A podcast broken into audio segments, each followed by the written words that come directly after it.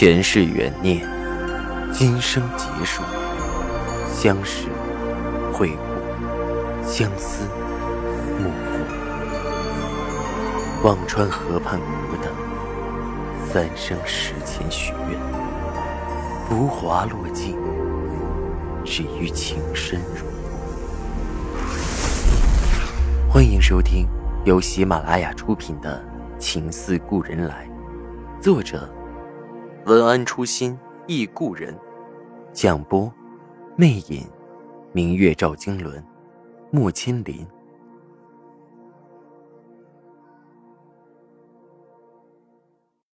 第六十三集。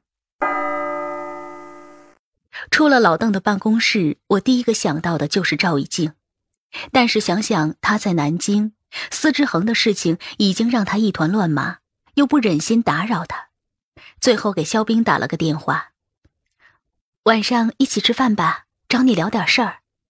肖冰顿了一下，问道：“晚上？”我忽的反应过来，樊玲昨晚把胳膊划伤，肖冰今天肯定要去照顾的，自己真是一晚没睡，脑子秀逗了，忙改口道：“啊，晚上我们一起去找樊玲吃个饭，中午我还约了个客户谈代理。”肖冰温声笑道。好，那我去接你。这家伙原来也是选择性装糊涂。我又给樊玲打了个电话，约在樊玲家楼下的一间餐厅。病人不宜多走动。下午五点多，肖斌开车把我接到那家餐厅。樊玲已经坐在那里翻菜单了，左胳膊上绕着绷带，右手单手翻着。我看向肖斌，他的眸子里是按耐不住的心疼。不影响吃饭吧？我坐下问着樊玲：“没事儿，这算什么？”樊玲答得爽利。樊玲一直是个很坚强的人，也许是从小父母疏于照顾，我在大学认识她的时候就是很独立坚强的印象。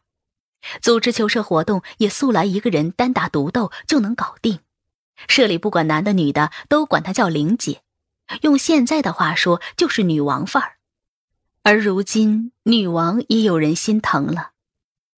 肖冰点的菜很清淡，刻意避开了影响伤口愈合的牛羊肉、海鲜类的发物，还吩咐服务员别放酱油。我看着肖冰直咂嘴：“ 肖总，你这细心的让人发指啊！”肖斌哪里是好打趣的，双眸含笑，温声不动的回敬我道：“今天活泛了，有心情磕碜我了。”谁给你吃天心丹了？说着，瞄着我手指上的戒指，我被他噎得说不出话，干瞪眼，猛喝水。樊玲扑哧笑着：“你们两个还真是冤家，平时看着都是正儿八经的人，见了面就要过嘴瘾。”我嗔了樊玲一眼，忍不住说着：“切，还惯着他？你快替我说说他。”樊玲咬唇，低声痴痴笑着：“三宝殿。”你也别废话了，快说正题。肖冰毫不客气的对樊玲说道：“这位没事儿是不会找我的。”我也不用和他们客气，便把老邓上午的提议和公司的情况说了一下，问着肖冰：“你觉得他什么意思？”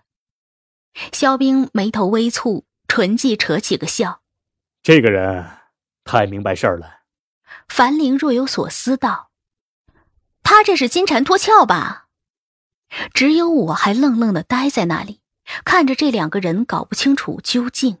小兵说着：“他现在对拿下司之恒的高端代理没信心，但是接盘公司又做了一半。那个公司虽然小，初期投入不大，但是如果按照他的原计划纳到他的名下，做个分公司，以后经营都得费心不说，万一代理权拿不到，周转不开，亏了。”河西也要受影响，去补分公司的亏空。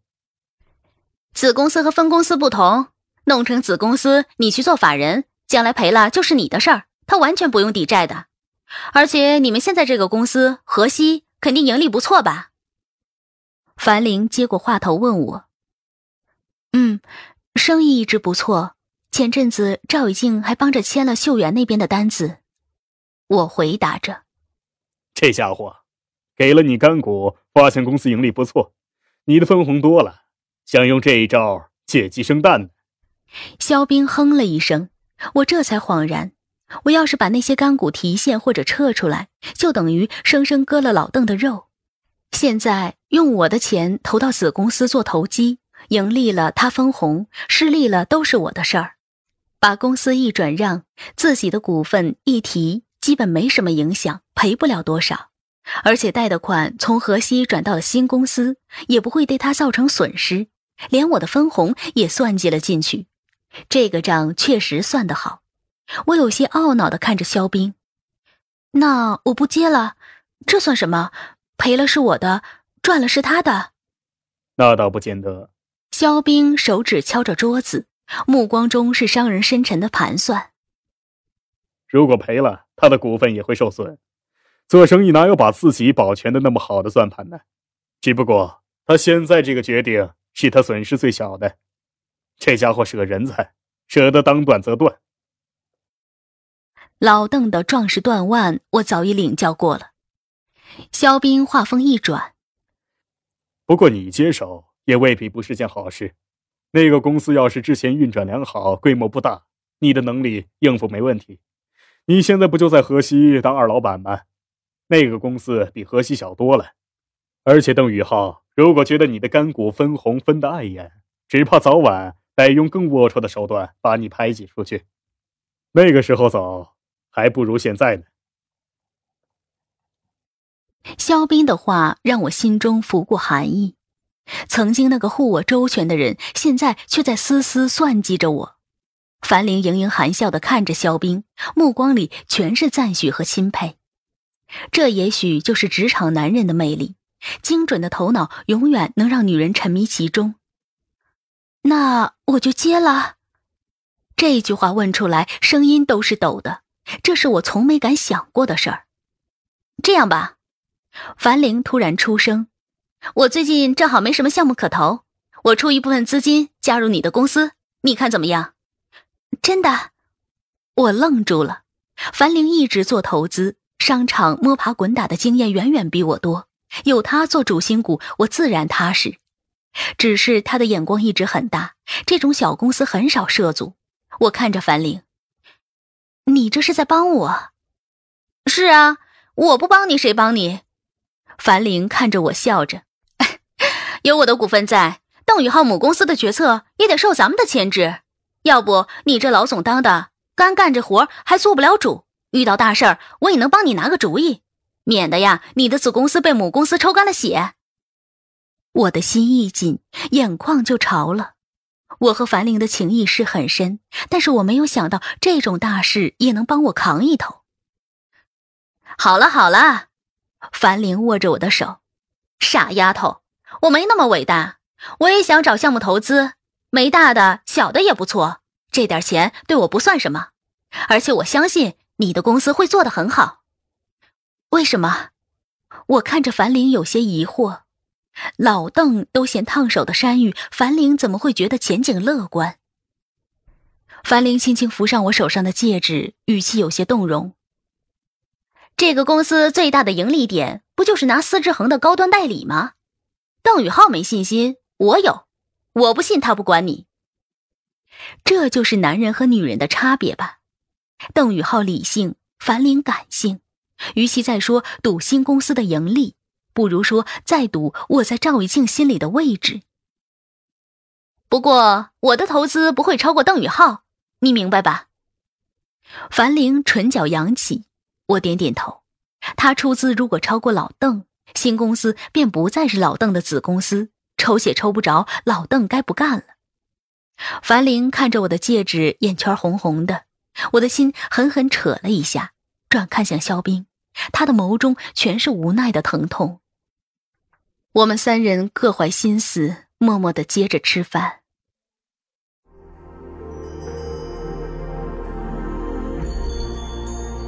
您正在收听的是喜马拉雅出品的长篇穿越小说《情似故人来》。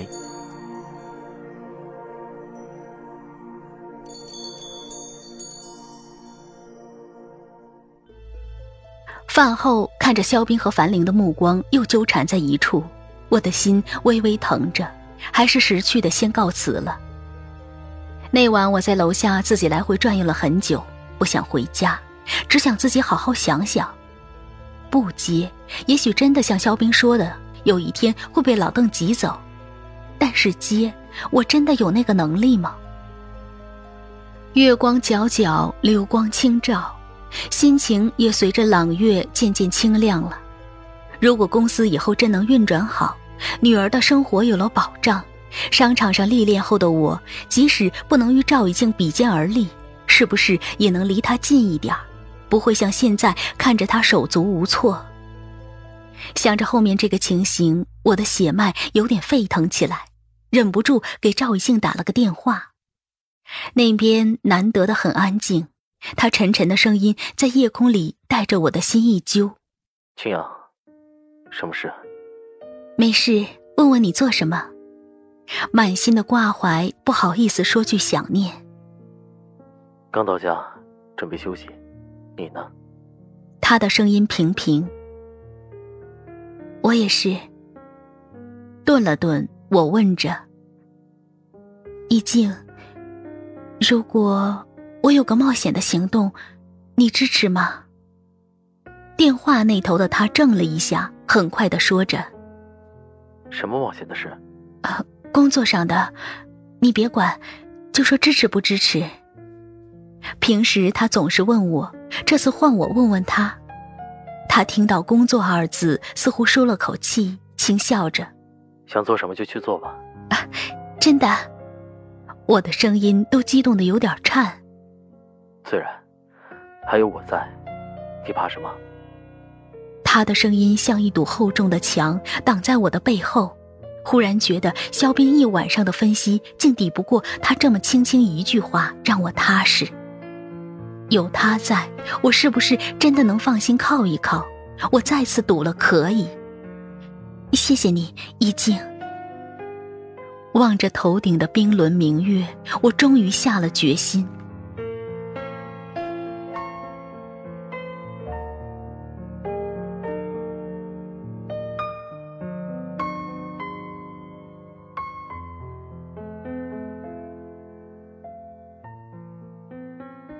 第二天一早，我便去找老邓，说了我的决定。老邓对我这么快就想好，有点意外。真定了。定了，我这就去联系相似的公司。定了，我笑笑看着老邓，竟有几分陌生。究竟是社会把他刻画的世故，还是他变得凉薄？江苏的公司正式被老邓接盘，改名为河西分销股份有限公司，成为了河西的子公司。我在河西的干股，老邓找专业的会计师事务所清算后，将那部分资金直接注入河西。老邓和樊玲都注资后，剩下的靠贷款。当河西的营业执照放在我手边的时候，我简直不敢相信，那上面“法人代表宋清扬”三个字，竟然是我。我现在成了一家注册资金刚过百万。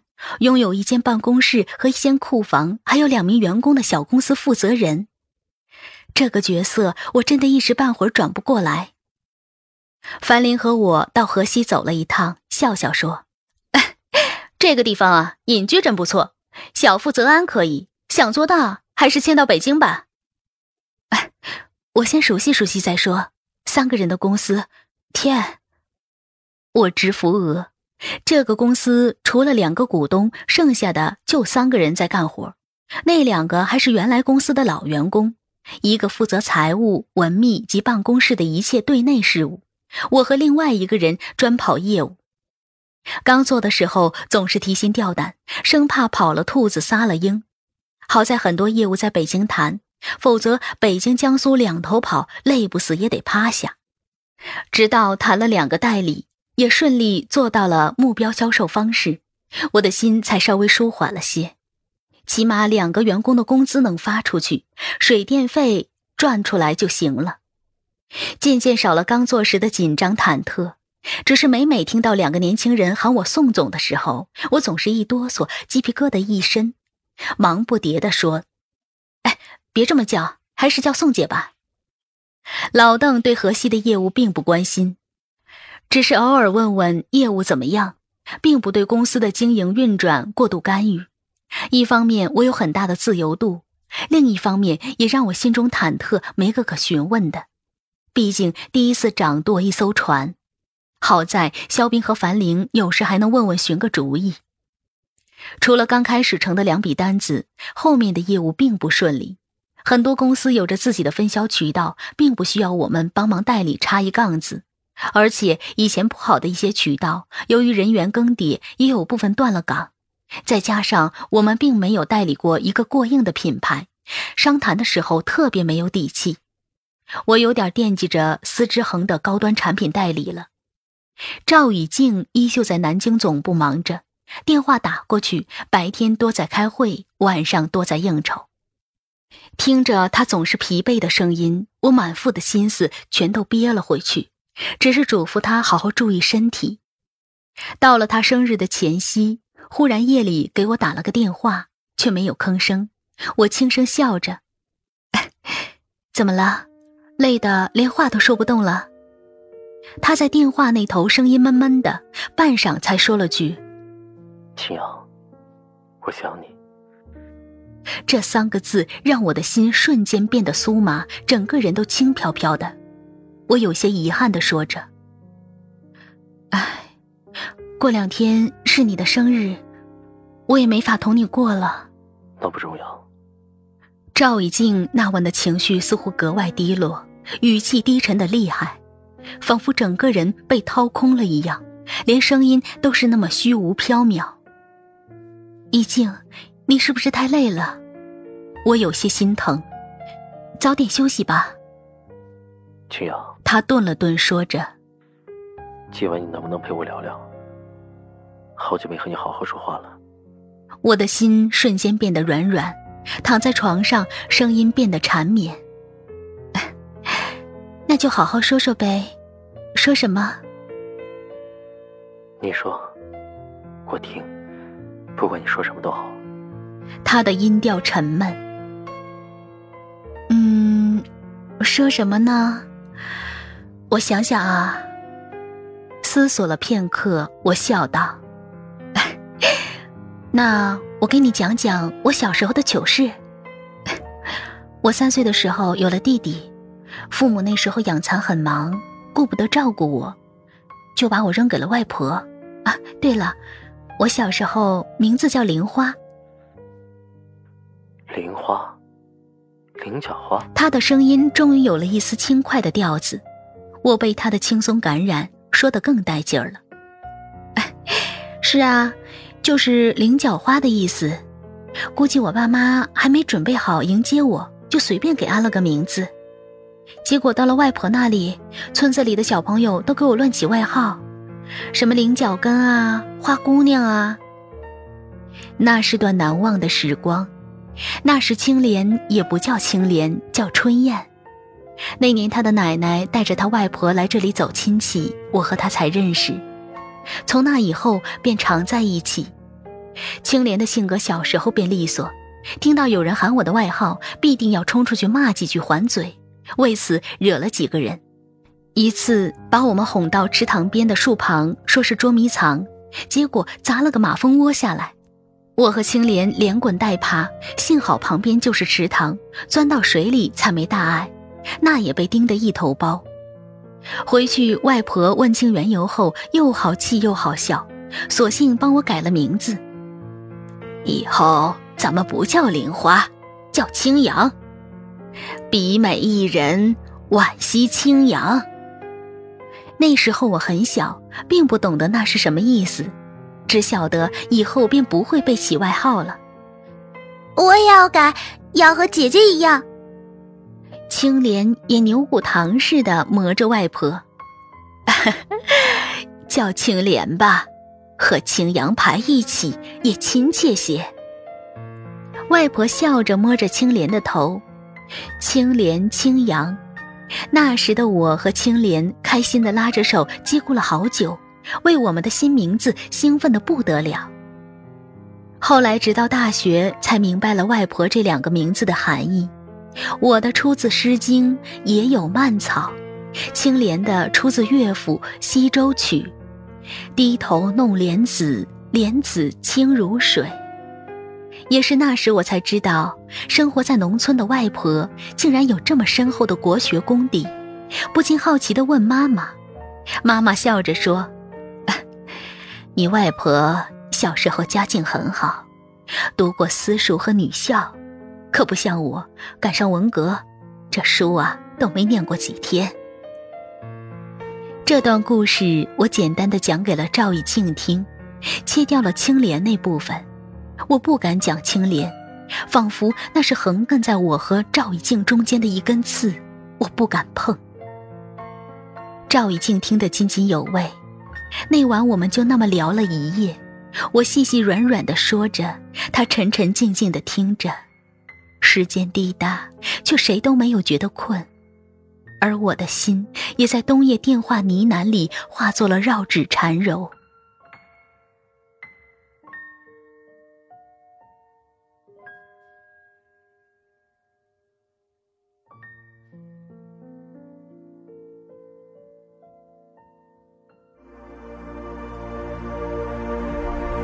听众朋友，您刚刚收听到的是喜马拉雅出品的长篇穿越小说《情似故人来》，作者文安初心忆故人，播讲魅影，明月照经纶，莫千林。更多精彩有声书，尽在喜马拉雅。